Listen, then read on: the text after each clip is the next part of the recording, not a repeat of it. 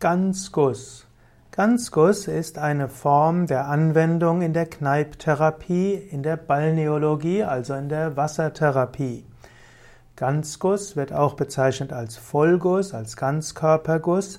Ganzguss besteht daraus, dass ein, ein, ein Behandler den ja, den zu Behandelnden mit einem Schlauch abgießt. Und da gibt es in der Kneipptherapie bestimmte Prinzipien. Typischerweise fängt man bei einem Fuß an, geht dann den Körper nach oben und endet dann wieder am Fuß. Es gibt verschiedene Formen des Ganzgusses und der Ganzguss ist insbesondere mit kaltem Wasser. Man kann es aber auch wechselnd machen. Zuerst mit warmem Wasser und danach mit kaltem Wasser. Eine einfache Form, die man zu Hause machen kann, wäre sich kalt abduschen nach dem, nach dem warmen Duschen und dort kann man einfach 20 bis 60 Sekunden sich mit kaltem Wasser abduschen.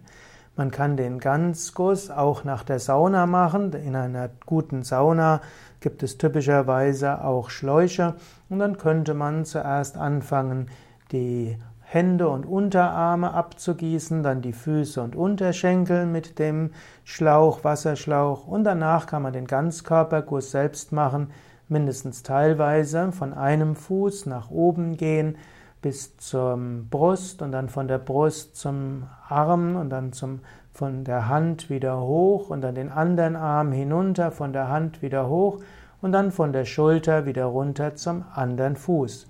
Der Ganzkörperguss wirkt belebend, er hilft, äh, neue Energie zu bekommen, er ist gut für den Kreislauf, härtet das System ab, wirkt vorbeugend bei Erkältungen, hat sich auch bewährt gegen Rheuma, Arthritis und manchem anderen.